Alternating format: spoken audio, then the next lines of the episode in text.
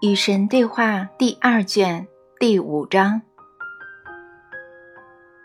第一卷中，你曾做出承诺，要在第二卷解释许许多多的事情，比如说时间和空间、爱和战争、善和恶，以及这个星球最高层次的地缘政治因素。你也承诺要更好的、更详细的解释人类的性经验。是的，我做过这样的承诺。第一卷解决的问题比较具体，跟个人的生活有关。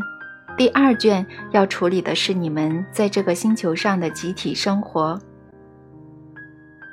第三卷是这三部曲中的中篇，它要阐释的是最伟大的真相，整个宇宙的情况。以及灵魂的旅程。总而言之，我将为你们提供从穿鞋到理解宇宙所需的最好建议和信息。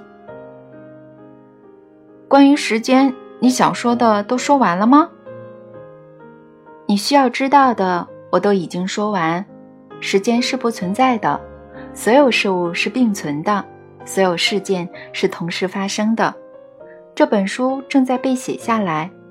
而就在它正在被写下来时，它已经被写就，它已经存在。实际上，你正在获取的所有这些信息的来源，就是这本已经存在的书。你只是赋予它形式而已。这就是，甚至在你问之前，我便已回应的意思。这种有关时间的说法看起来，嗯，很有趣，但相当深奥。它在实际生活中能派上用场吗？你们若对时间有真正的理解，便能更加祥和地生活在你们相对性实在中。在这个相对性实在中，你们经验到的时间是一种动体，是一种流体，而非一种衡量。即使运动的是你们，并非时间，时间是不动的。宇宙中的时刻是唯一的。你们在某种程度上深深地理解这个道理，所以每当你们的生活中发生了某些真正美妙或者非凡的事情，你们通常会说觉得时间停止了。它确实停止了。当你也停止的时候，你往往会惊艳到生活中最美好的时刻。我觉得这太难以置信了，这怎么可能呢？你们的科学已经利用数学证明了这个道理。有些科学公式表明，如果你们坐进太空船，飞得足够远、足够快，你们就能飞回地球，看到你们自己正在起飞。这证明时间不是一种动体，而是一个供你们在地球这艘太空船上运动的场。你们说一年有三百六十五天，然而天是什么呢？你们决定，应该说是相当武断的决定。一天就是你们的太空船围绕其中轴转动一圈所需的时间。你们是怎么知道它如此转动的呢？你们可感受不到它在动。你们在太空中选择了某个参照点，那就是太阳。你们说，你们在这艘太空船上所处的位置，从正对着太阳。到转离太阳，再到正对着太阳所需的时间，便是一整天。你们把这种天分为二十四个小时，这也是相当武断的做法。你们完全可以说一天有十或者七十三个小时，然后你们把小时细分为分。你们说每个小时单位包含六十个叫做分的较小单位。而每分钟单位又包含六十个叫做秒的更小单位。有一天，你们发现地球不但在转动，它还在飞翔。你们看到它围绕着太阳在太空中运动。你们精心计算出地球需要自转三百六十五圈，才能围绕太阳转一圈。于是，你们将这个地球自转的圈数。称为年。当你们决定把年划分为一些比年小，然而比天大的单位时，情况变得有点混乱。你们创造了周和月，设法让每年的月数保持相同，而每个月的天数却又不同。你们无法用月份的偶数十二来均分天的基数三百六十五，所以你们就决定有些月份包含的天数比其他月份更多。你们觉得你们非把一年分成十二个月不可，是因为你们观察到月亮在一年当中圆缺十二次。为了协调这三种太空事件。地球绕太阳转动，地球绕其中轴转动，月球绕地球转动，你们便调整了每个月中的天数。可是，就连这种做法也无法解决所有问题，因为你们早前的测量方式使时间出现了盈余，这让你们不知如何是好。于是，你们又决定。每隔几年就必须有一年多出整整一天，你们管这个叫做闰年，这听起来很好笑，但你们确实依照这种构造去生活。然后你居然说我对时间的解释难以置信。你们同样武断地制造了制和世纪。好玩的是，这些时间单位并非十二进制的，而是十进制的。用以衡量时间的流逝，但实际上，你们用这种方法所测量的，无非是各种空间运动而已。因而，我们可以明白，流动的并非时间，而是各种穿过你们称之为空间的静止场和在此静止场中移动的物体。时间只是你们用来测量运动的方式。科学家深深地明白这种关联，因此提出了时空连续体的说法。你们的爱因斯坦博士和其他人意识到，时间是一种精神的构造，是一个相对的概念。时间是相对于各种物体之间的空间而言的。假如宇宙正在扩张，它确实在扩张，那么和十亿年前相比，今天的地球围绕太阳转动一圈所需的时间更为长久，因为它经过的空间更大。因而，和一四九二年相比，近期发生的这些天体事件需要耗费更多的分、小时、天、周、月、年、至和世纪。天什么时候不再是天呢？年什么时候不再是年呢？你们现在新发明了高级而复杂的计时工具，用来记录这种时差。你们每年调整世界各地的时钟，以便适应这个不肯乖乖别动的宇宙。你们管这个叫做格林威治标准时间。爱因斯坦曾经推断出，如果运动的并非时间，而是某个以特定速度在空间里移动的人。那么，这个人只需要改变物体之间的空间，或者改变它在空间中从一个物体移动到另外一个物体的速度，就能够改变时间。这就是他的广义相对论。它使当今的你们对时间和空间的相互关系有了更深刻的理解。现在，你们也许开始能够明白下面这种现象的原因。如果你们进行了长距离的太空旅行之后回来，你们可能只老了十岁，而你们在地球上的朋友将会老三十岁。你们走得越远，对时空连续体的扭曲就会越厉害。你们回来时，发现，在你们出发当初留在地球上的人还活着的概率就越小。然而，如果未来地球上的科学家找到某种能够更快地推动他们自己的方法，他们就能欺骗宇宙，与地球上的实际时间保持同步。回来时发现地球上已经流逝的时间和太空船上已经流逝的时间是相同的。很明显，如果能够找到更为强大的推动力，人们就能够在自己起飞之前回到地球。也就是说，和太空船上的时间相比，地球上的时间流逝的速度更慢。你们可以过了十年再回来，却发现地球只多了四岁。假如再加快速度，太空中的十年也许意味着地球上的十分钟。若是遇到太空构造中的褶层，爱因斯坦和其他人相信有这样的褶层存在，他们是正确的，你就能够用无限短暂的时刻突然穿越空间。这种时空现象确实能够让你回到过去，对吧？现在你应该不难明白，时间是不存在的，它只是你们的精神的造物。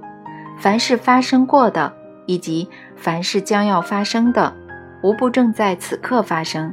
是否能够看到这种现象，完全取决于你们的立场，你们在空间中的位置。如果处在我的位置，你们就能够在此刻看到所有事情，明白了吗？哇，从理论的层面上来讲，我开始有点明白了。很好，在这里我用非常简单的语言向你解释这个道理，就算是小孩也能看明白的。这种解释也许不算是好科学，但它很好理解。那么有形的物体速度是有限的。但无形的东西，比如说我的思维，呃，我的灵魂，从理论上来讲，能够以难以置信的速度在以太中移动。正是如此，准确无误。这种情况经常在梦境和其他体外精神经验中发生。现在你能明白为什么有些地方让你似曾相识了？那是因为你从前也许去过。可是，假如所有事情均已发生，那就意味着我无力改变我的未来。这是宿命论吗？不是，别相信宿命论，那不是真的。实际上，这种认识对你来说应该是有益的，而非有害的。你永远处于拥有自由意志和完全选择的位置。能够看到未来，或者请别人帮你看到未来，那么你过上自己想要的生活能力应该会得到增强，而不是遭到削弱。怎么可能呢？我不是很明白。如果你看到未来有个事件或者经验是你不喜欢的，那么你就别选择它，重新选择，挑选别的，更改你的行为。以便避开那个不想要的结果，但它已经发生了，我如何能够避开呢？它没有发生在你身上，还没有。你目前处于时空连续体的某个地方，在这里你尚未意识到那件事，你并不知道它已经发生，你并没有忆起你的未来。这种遗忘是最大的秘密，它使得你们能够玩生活这个伟大的游戏。后面我将会解释，你所不知道的既不是真实的，由于你没有忆起你的未来，它就尚未发生在你身上。一件事情若尚未被经验，就尚未发生；而如果它尚未被知道，就不能被经验。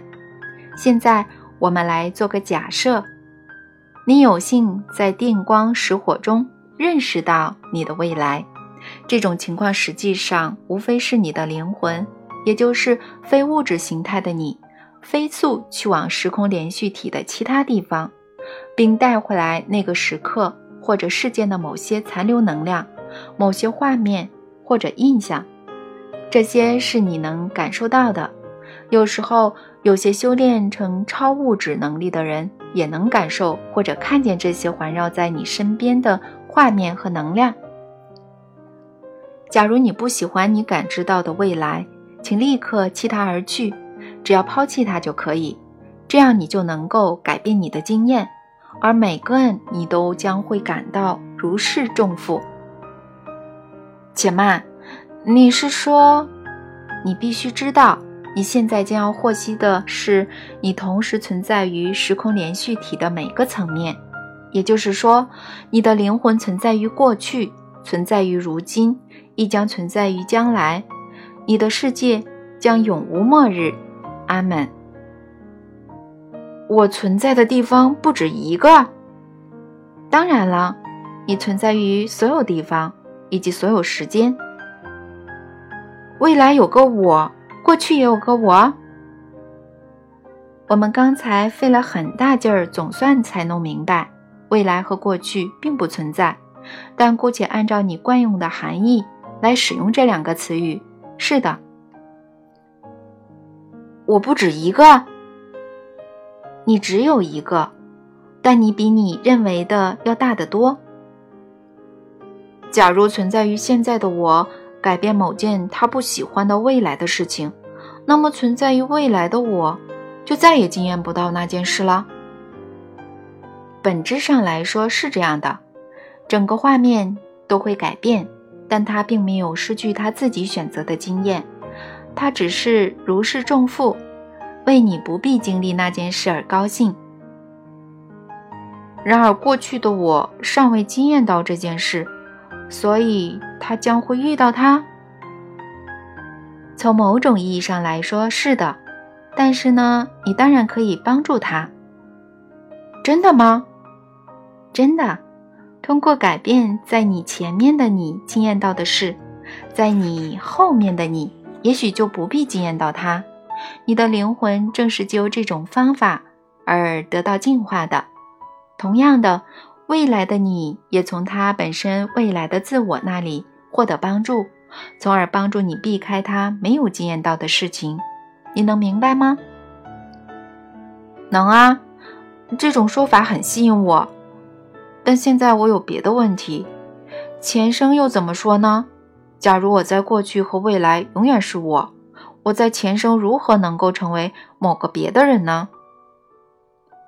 你是神圣的生灵，能够同时拥有许多经验，能够根据你的选择，将你的自我分裂成许多各不相同的自我。你能够反复的以各种不同的方式过上相同的生活，这点我已经解释过。你也能够在连续体上的不同时间过上各种不同的生活。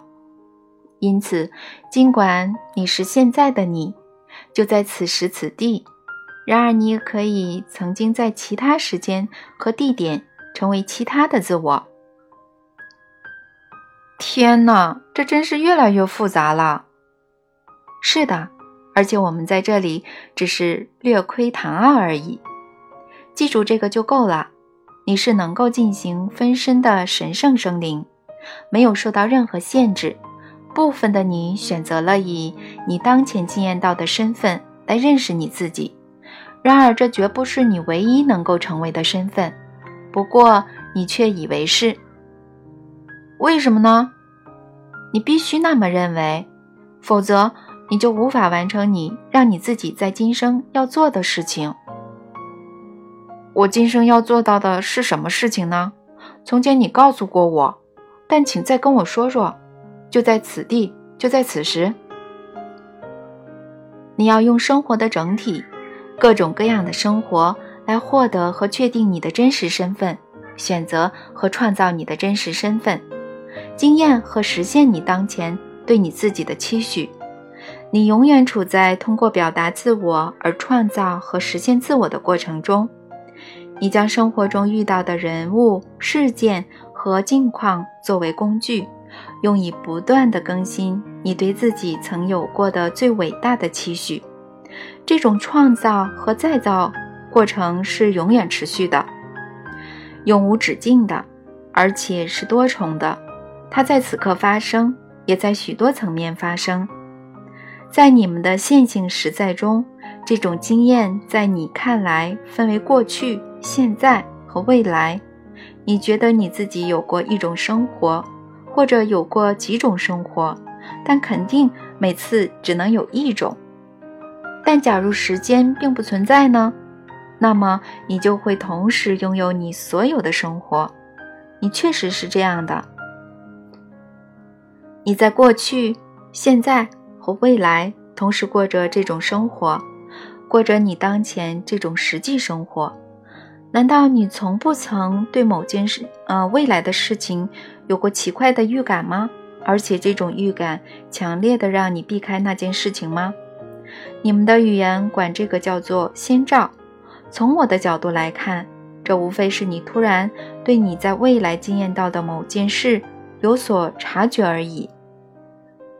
你的未来的你在说：“喂，这不好玩，别做这件事。”你现在也正在过着其他生活，你管它们叫做前生，只不过在你的经验中，它们存在于你的过去，但这也没有关系。假如你完全明白正在发生的一切，你就很难去玩生活这个美好的游戏。就算是这里提供的描述，也无法让你完全明白，否则的话，游戏将会结束。过程之所以是过程。是因为它是完整的，你在这个阶段尚未完全觉悟，正是过程的一部分。所以，祝福这过程吧，接受它，把它当做最仁慈的造物主馈赠的最伟大的礼物，拥抱这个过程，带着和平、智慧与安乐在其中行走。利用这过程，别再把它当做某样你必须忍受的东西。而是把它当做你的工具，用它来创造古往今来最高贵的经验，实现你神圣的自我。怎样才能做到呢？最好的办法是什么呢？别将你今生宝贵的时刻浪费在寻求揭示所有生活秘密的过程中。这些秘密成为秘密是有原因的。将这些秘密交给神去保管，将你的此刻。用于最高的目标，创造和表达你的真实身份，确定你的身份，你的理想身份，然后尽最大努力去获得它。运用你有限的理解能力，把我说过有关时间的话作为基座，建立起你对自己最伟大的期许。如果有个关于未来的印象浮现在你的脑海，请正视它。如果有个关于前生的观念走进你的思维，别忽略它，而是看看它对你有什么用。最重要的是，如果你认识到有条路能够让你此在此时此地更加光荣地创造、展现、表达和惊艳你的神圣自我，请踏上那条路。我将会让你认识到这样的道路，因为你请求过我。写下这本书，标志着你正在请求我，因为若是没有开放的头脑、开放的心灵，以及做好认识准备的灵魂，此刻你就无法在你的眼前将这本书写下来。对于那些正在阅读这本书的人而言，情况也是如此，因为这本书也是他们创造的，否则他们现在怎么能够惊艳到它呢？每个人在创造着正被惊艳到的每件事，也可以这么说：我在创造正被惊艳到的每件事，因为我就是每个人。你懂得这里的和谐之美吗？你看到其中的完美吗？所有这些都蕴含着一个简单的真相：我们是一体。